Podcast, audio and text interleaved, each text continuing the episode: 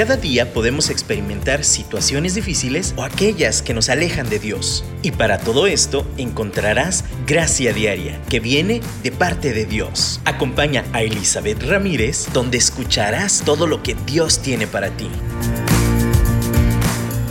Hola, hola, ¿cómo están? Bienvenidos a un programa más de Gracia Diaria, hoy miércoles 10 de mayo del 2023, celebrando el Día de la Madre.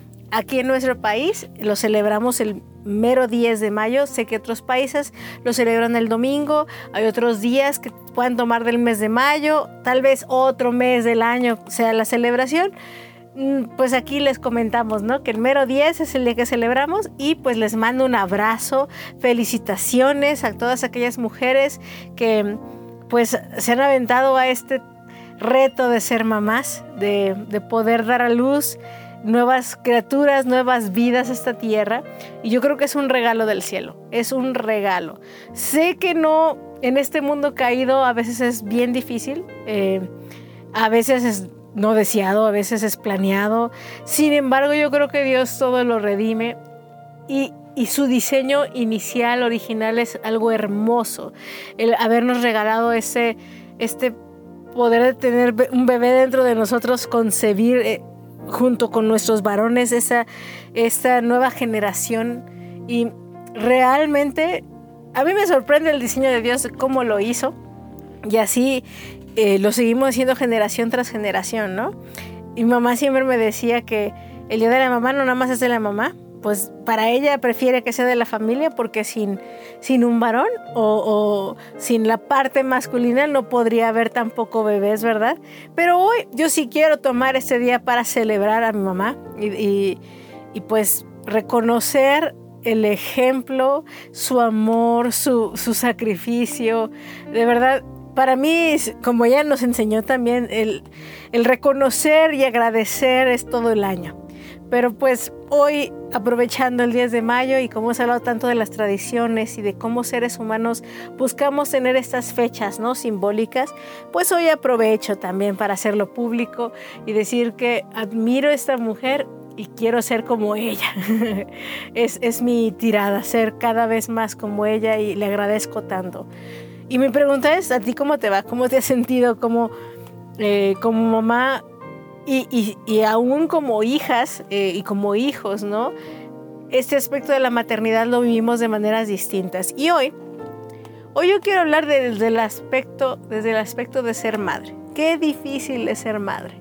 Me ha tocado, yo también soy mamá, tengo dos hijos ya adolescentes, no lo puedo creer.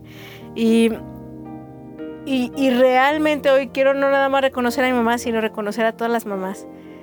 Pero también en ese proceso saber que Dios otorga gracia para enfrentar cualquier situación que venga en este reto de dirigir, guiar a nuestros hijos de la mejor manera con amor. Y aún en nuestro diseño, ¿no? Que como más tendemos a proteger, Dios nos hizo así para que nos, eh, pues nos pusiéramos atentas a las necesidades de nuestros hijos, poder tener estos sentidos alertas, ¿no? Hacer varias cosas a la vez y, al mismo tiempo, yo creo que también en términos generales tendemos a preocuparnos un poquito más, ¿no? Por nuestros hijos. Eh, y de verdad a veces eso nos abruma. Yo podría recordar en este momento, creo que la época de que más abrumada me sentí fue cuando mis hijos eran pequeñitos, sobre todo con mi hijo, eh, el mayor, que primeriza, no sabía ni qué esperar ni qué hacer. Y yo creo que varias de nosotras hemos experimentado, ¿no? Esa sensación de, híjole, se me va a romper este bebé, ¿no? O, lo que hago estoy, es correcto.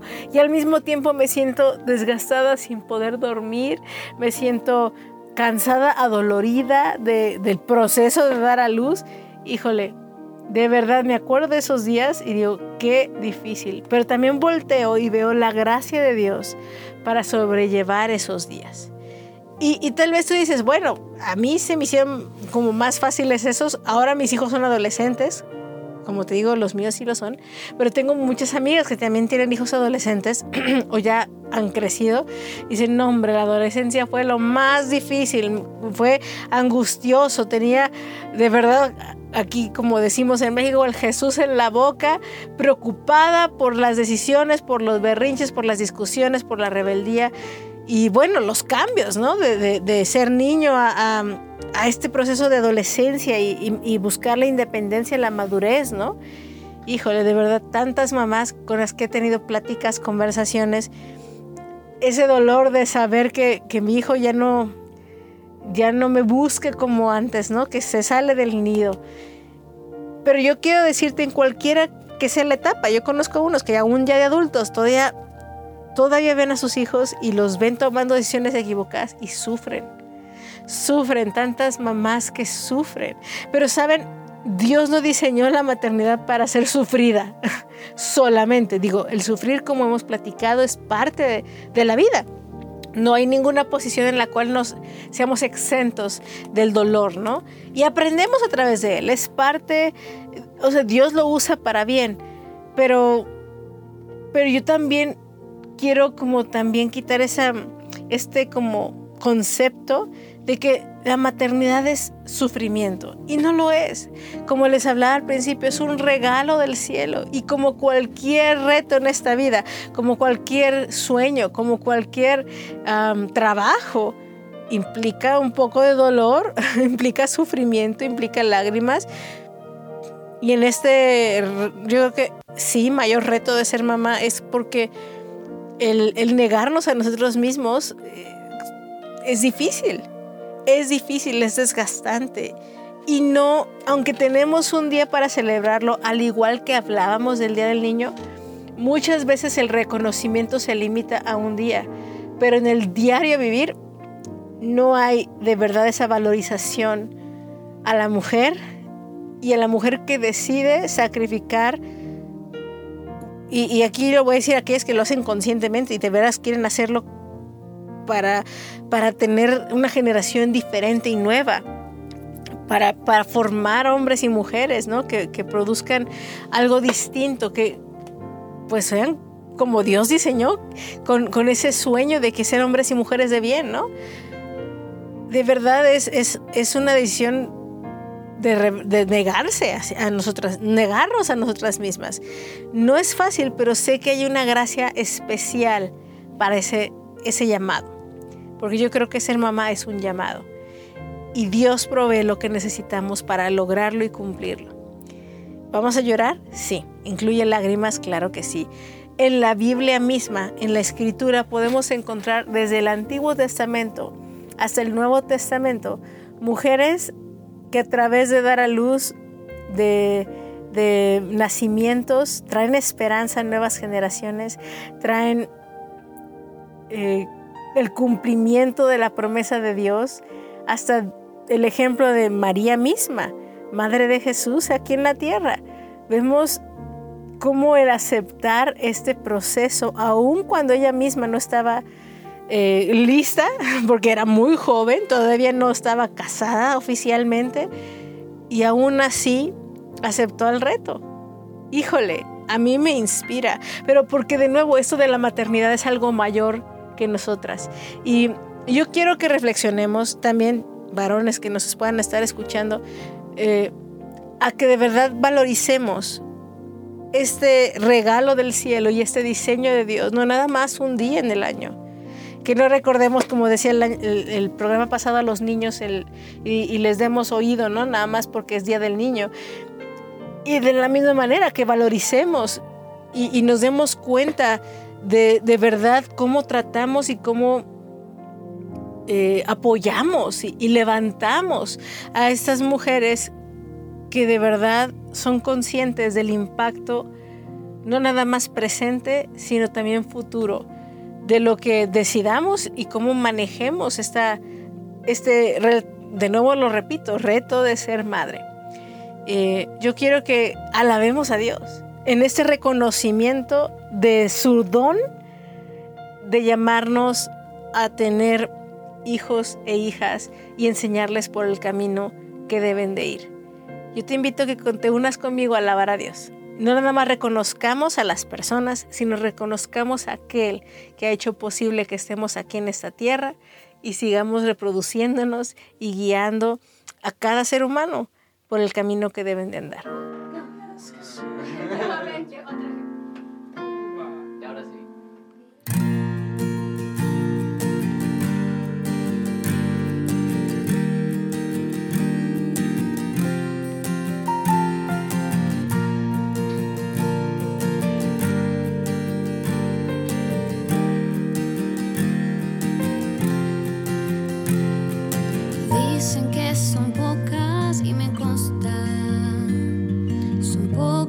que son como tú, guerrera genuina y verdadera, amante de lo bueno eres.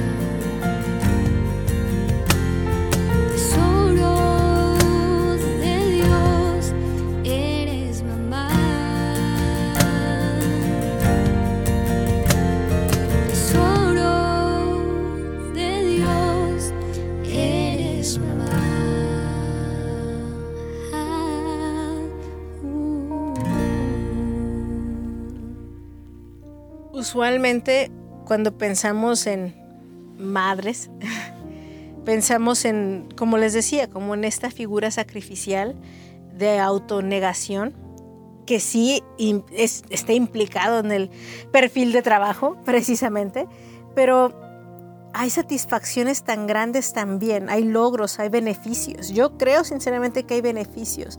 Hay cosas que solamente podemos aprender a través de pasar por este proceso. Yo no me no conocería tanto de mí si no fuera por mis hijos. Dios no me puliría tanto, yo creo, de otra forma que no sea a través de este proceso de caminar desde ver a mis hijos bebecitos hasta hoy verlos como adolescentes y lo que me falta por delante. No nada más es lo que yo doy, también es lo que he recibido. En ese aspecto yo sí quiero señalar que culturalmente hablando vivimos, y yo lo reconozco, en un país donde el matriarcado pesa, pesa bastante. Y, como hemos platicado tantas veces en, en cuestiones de roles y esto, yo creo que todos los extremos son negativos. Y el diseño de Dios habla de cada quien ocupar su lugar y, desarrollarse en el diseño de Dios. Y a veces el extremo de casi venerar una figura materna eh, no es el diseño de Dios. Como les decía, a veces nada más un día reconocemos a la mamá y los demás no, pero el otro extremo es que hay una veneración. Y cuando veneramos la figura materna les damos un poder que no es correcto tampoco. Es también reconocer que somos humanas, que fallamos y muchas no hacemos lo que es necesario, lo que se necesita para cubrir la necesidad de nuestros hijos. Y, a veces sí, somos egoístas. Y una de las cosas que propicia esta veneración, esta, este matriarcado en nuestra cultura es manipulación, es que logramos cambios de conducta a través del drama, ¿no? A través de, eh, de formas que no logran de verdad un cambio de conciencia en, en nuestros hijos. Porque lo estamos haciendo desde nuestra carne, desde nuestros deseos, desde nuestro, eh, pues nuestras trincheras ¿no? humanas de decir, híjole, quiero que cambie, pero lo voy a hacer a mi manera. Y ahí es donde yo de nuevo, el, propósito de este programa es que nos demos cuenta que si Dios nos ha dado ese regalo de ser madres, también nos da la capacidad de hacerlo bien con la ayuda de Él, con la ayuda del Espíritu Santo. No es algo que se pueda hacer fácilmente o difícilmente. a veces eh, hay más complicaciones de las que imaginamos, eh, pero sin Dios yo no veo esto posible, sinceramente. Yo sé, hay muchas generaciones que lo han hecho, y, pero lo que me refiero a hacerlo bien sin la ayuda de Dios. Pues hay generaciones que lo han hecho, ¿no? Y sin Dios. Pero vemos las consecuencias, ¿no? De guiar generaciones en un matriarcado y las mismas madres propician eh, el machismo porque lo enseñan y lo reproducen. En nuestra cultura, por lo menos latina lo puedo decir, o mexicana. Nosotras podemos romper esos, esos estereotipos. Podemos romper a través de tomar nuestra posición en el diseño que Dios nos dio y hablar desde una posición de confianza, no de martirio, no de, oh, escúchame, porque cómo, cómo me sacrifiqué por ti. No, no, no, no. Yo quiero invitarnos como mujeres, como madres en este momento y, quitarnos también esa como vestidura, ese halo de divinidad, eh, en el sentido de de que nos ponemos de veras en forma de mártires y, queremos exigir, ¿no? Que, se nos trate de una manera distinta porque pues nuestro cuerpo se deformó un poco, porque tenemos que entregar nuestro último bocado de comida. Si lo hacemos con esta expectativa de ser reconocidas y de que porque yo hice, hice esto, el resultado debe de ser esto, créeme, vamos a vivir una maternidad muy frustrante. Porque en esto de las relaciones, la causa y el efecto muchas veces no, de hecho la mayoría de las veces no es directamente proporcional. Eh, si yo soy una buena madre, no en automático mi hijo tiene que ser el más bueno del mundo. Puede aún tomar decisiones que me lastime. Y eso no, no hace que yo sea mejor o, o, peor por el resultado que tenga. Yo conozco muchas mamás ausentes o que han hecho muy malas cosas en cuestiones de adicciones, que de verdad tú dices, ah, ¿cómo existen mamás así? Y sin embargo tienen hijos hermosos. De nuevo, no depende, hay tantas cosas que no dependen de nosotras. Y, si seguimos basando nuestra filosofía de vida en causa y efecto, nos vamos a frustrar bastante. Esta es la gracia que Dios nos dio, que aunque cometamos errores, Dios tiene cuidado de nuestros hijos. Y Dios puede de nuevo hacer todo para bien. Sin embargo, también, aún en nuestros aciertos, tenemos que reconocer que vivimos en un mundo de decisión libre y nuestros hijos pueden decidir irse por otro lado. Y aún en eso tenemos la gracia de descansar en Dios, que Él tiene cuidado de nuestros hijos y que Él los ama más que nosotras mismas. Y esto, ya ahora voy a hablar un poquito del término psicológico, es criar con desapego. Suena tal vez feo, con, con, desapego en el sentido sano, ya hemos hablado, pueden ver en los programas anteriores el tema del desapego, pero hoy lo quiero retomar un poquito porque el apego saludable se da en la formación en casa, desde el nacimiento. Eh, es un apego en el cual el bebé nos necesita y nosotros ahí estamos. Y al saber que estamos cuando nos necesita, forma este apego natural saludable.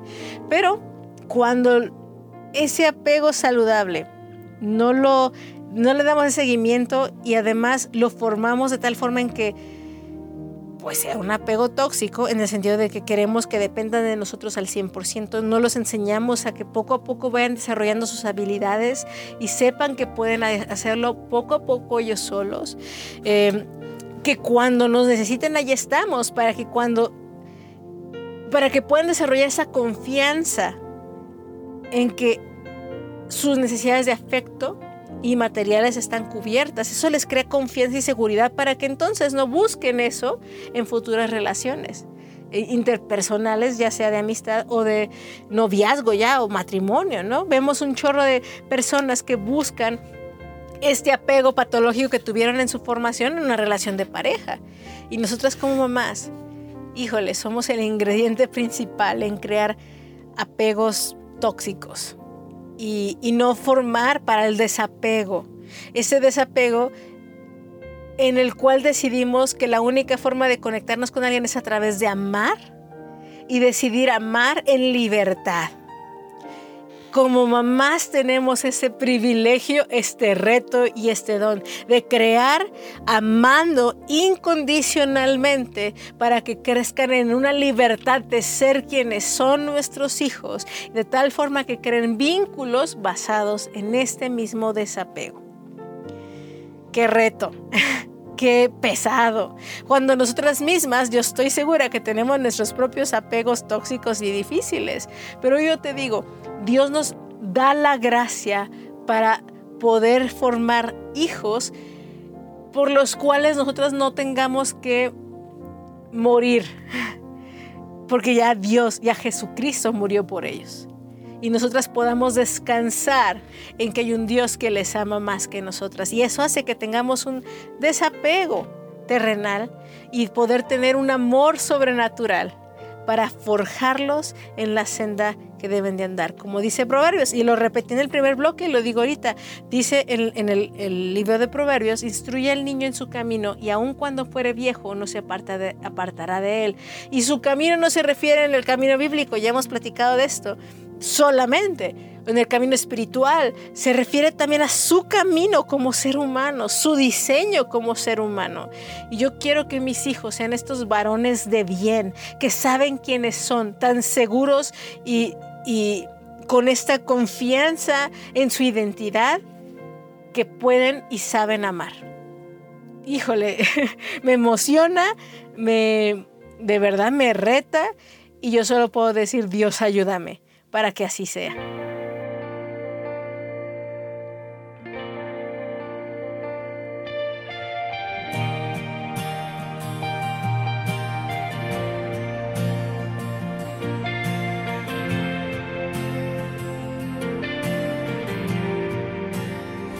Aquí estás, debemos mover, te adoro.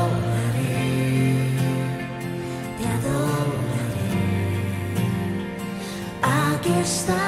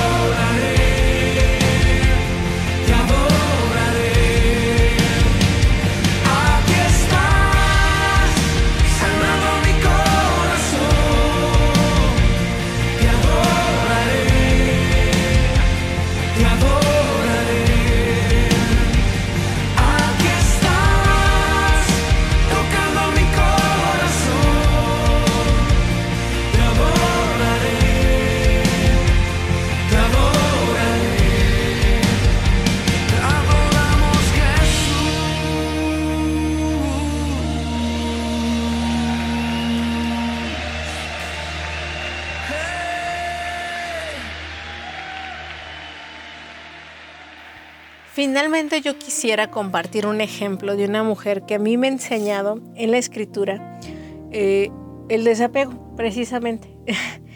yo quiero que en, la primera, en el primer libro de Samuel, en el Antiguo Testamento, encontramos la historia de una mujer que se llama Ana. Esa mujer no podía tener hijos.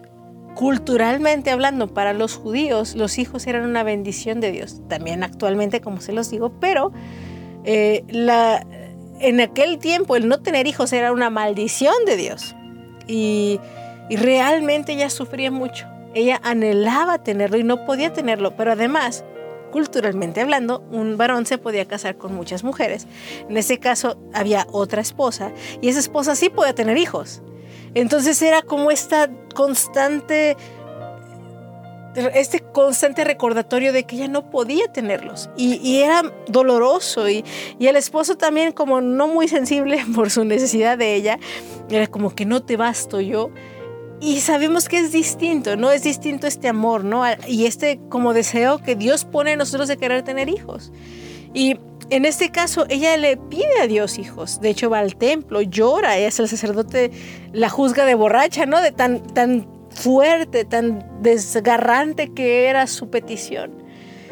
Y Dios le concede un hijo. Pero en, el momento que ella estaba en el templo, antes de que Dios le concediera el hijo, ella, ella prometió a Dios, Dios, si tú me lo das, yo te lo entrego. Yo voy a prepararlo para que sea para ti y te lo voy a traer aquí al templo.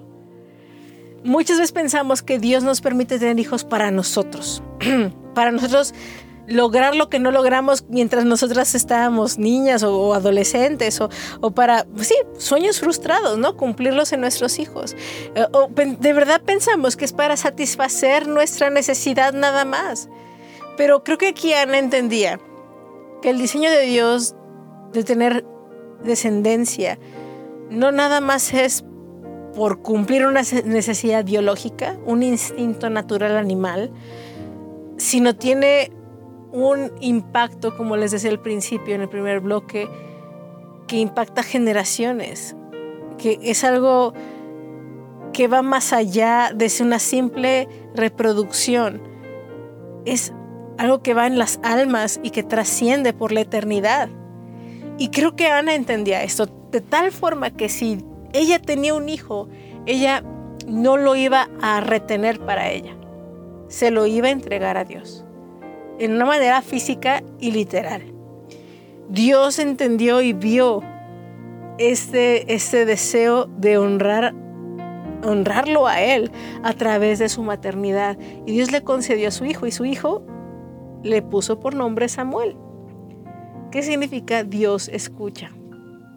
Y a mí me, impresiona porque ella cumplió su promesa. Si ustedes pueden leer esto, está en, la primera, en el primer libro de Samuel, en el Antiguo Testamento, desde el capítulo 1, esta historia está ahí. Ana pide un hijo. Y, pueden seguir leyendo los capítulos para que vean cómo ella cumplió lo que prometió. Y cuando llegó a su edad, al principio no lo llevó al templo, pero cuando llegó a la, edad en que ya podía quedarse en el templo, lo llevó al templo. Y lo dejó ahí al servicio del sacerdote y preparó el corazón de Samuel para ese momento, porque Samuel sabía desde el primer, desde que pudo comprender, porque su mamá le transmitió el amor que su mamá le tenía para pedirlo, pero además para entregarlo a Dios. No fue abandono, no, fue una, fue un, un... Él, no lo no fue instruido como abandono. Muchos podrían decir, ay, qué madre desnaturalizada que lo abandonó. No, lo amaba tanto que lo entregó a Dios. Y muchas veces nosotras queremos forjar a nuestros hijos por muchas razones, para bien, para que mejoren la sociedad, para también seamos honestas, para nosotros quedar bien con la sociedad, para vernos bien, ay, qué buena madre soy, también es una posible motivación. Siempre el ego es una motivación, ¿no? E, el que seamos madres no nos quite el ego, nos ayuda a tratar con él, pero ahí sigue estando el ego. Y, por eso cuando un hijo es rebelde, es muy berrinchudo, aún desde chiquitos, ¿no? Que nos hacen un berrinche en el súper, nos avergonzamos porque, quieran o no, sentimos que es un reflejo de nuestro desempeño. Y, cuando nos basamos en eso es muy es desgastante, es cansado, porque como les mencionaba, no es muchas veces directamente dependiente de nuestro desempeño. Y, yo veo a esta mujer que tal vez muchos pudiéramos juzgarla de, ah, ya, ya lo fue y lo dejó en el templo, qué madre desnaturalizada.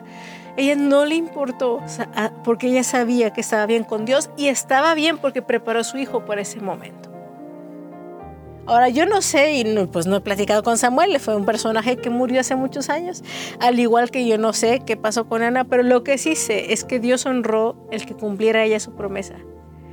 Y creo que nuestro llamado, como podemos extrapolar o aprender esta historia en nuestro presente, es, no es que vayamos y dejemos a nuestros hijos en el templo, no, no se refiere a eso, pero sí a que seamos capaces de decir, Señor, es más tu hijo que el mío. Y lo que tú me mandes a hacer con él, lo voy a hacer por amor, porque tú sabes mejor que yo cómo dirigir a mi hijo en, tus caminos, para que te encuentre a ti, para que vea, viva este camino de bien.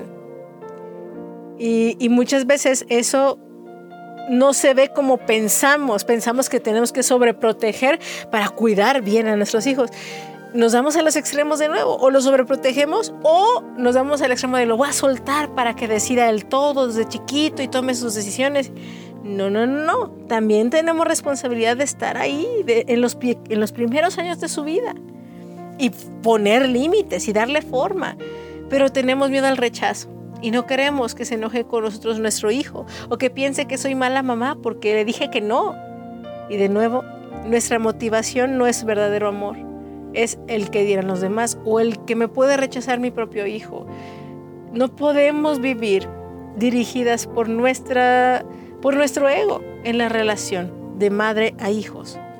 Necesitamos aprender a soltarlos. Y si Dios dice, pon límite aquí, aunque te rechace, ponlo. Y si Dios dice, suéltalo aquí, aunque se pegue, porque necesita aprender, lo soltamos. Y cuando estamos agarrados de Dios, estas decisiones, por su gracia las podemos hacer aunque las consecuencias inmediatas no nos encanten. Aunque mi hijo me diga, ah, por eso te odio, porque he oído a hijos adolescentes, ¿no? Que cuando les dices no, te dan el portazo y te dicen, ay, y, y nos, de verdad nos afligimos ante tal situación. Pero sabemos que estamos haciendo lo correcto, lo soltamos. De la misma forma, cuando son pequeñitos, ¿no? Y tenemos que poner esos límites y no queremos el berrinche, no nos encantan los berrinches, pero tenemos que enfrentarlos. Y aún cuando ya son adultos y quisiéramos seguirlos teniendo encerrados, ya no podemos y tenemos que, de verdad está bien, toma tu decisión y te voy a respetar, pero también voy a dejar que sufra las consecuencias de esa decisión. Eso solamente lo podemos hacer con el verdadero amor de Dios. Y yo, yo quiero que terminemos este programa orando, que pidamos esa gracia, porque de nuevo te digo, no es fácil, pero sí es posible. Dios, en este día, yo quiero interceder por todas las mamás. Por, no importa la edad, la época, si somos primerizas, si ya tenemos muchos hijos, si son pequeños, si son grandes, si ya se casaron todos, necesitamos tu gracia para poder expresar tu corazón maternal en esta tierra para poder expresar tu divinidad en este proceso que tú diseñaste de traer hijos al mundo. Ayúdanos a negarnos a nosotras mismas y a nuestro ego y a poder amar como tú amas de tal forma en que de verdad reproduzcamos no nada más hijos en lo físico, sino reproduzcamos el ejemplo de gracia, de amor, del reino de los cielos que tú nos has dado como hijas del, que somos de ti, Señor. Si hay una mujer aquí que se siente bien cansada, se siente desanimada, no sabe ni por dónde, Señor, dale ánimos, dale nuevas fuerzas, dale sabiduría. Enséñanos a amar. Te lo pido en el nombre de Jesús. Amén. Muchas gracias por conectarte hoy. Espero que hayas sido animada y, y yo lo soy. De verdad, y sin Dios yo no puedo hacerlo. Así que yo te invito a que te aferres a Él. Nos escuchamos la próxima semana. Eh, nos preparamos para nuevos festejos. y, y bueno, gracias por estar aquí. Bendiciones.